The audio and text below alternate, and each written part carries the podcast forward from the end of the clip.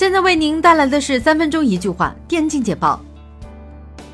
在近日，上古卷轴手游官方宣布，《The Elder Scrolls Blitz》将会在二零一九年初上架，包括 iOS 和安卓双平台。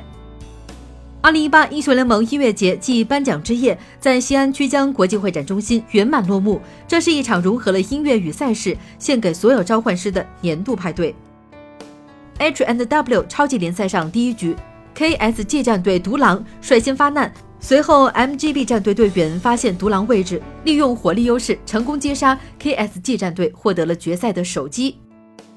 蜘蛛电竞 HW 超级联赛，NW 在第三轮的比赛中单局击杀二十三，也创造了蜘蛛电竞 HW 联赛八四二二赛制下的单场最高积分三十一分。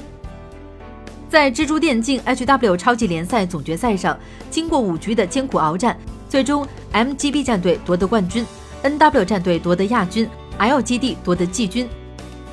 KPL 秋季赛季后赛第二周西部对决第二轮比赛正式开始。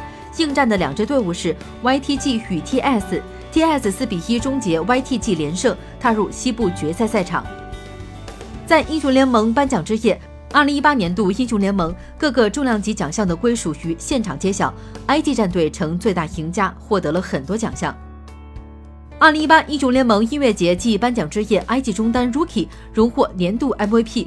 作为 IG 战队的元老中单，Rookie 在今年的春季常规赛与夏季常规赛都拿下 MVP。此前，IG 战队在 S 八全球总决赛上代表 LPL 赛区首次拿下了全球总决赛的冠军。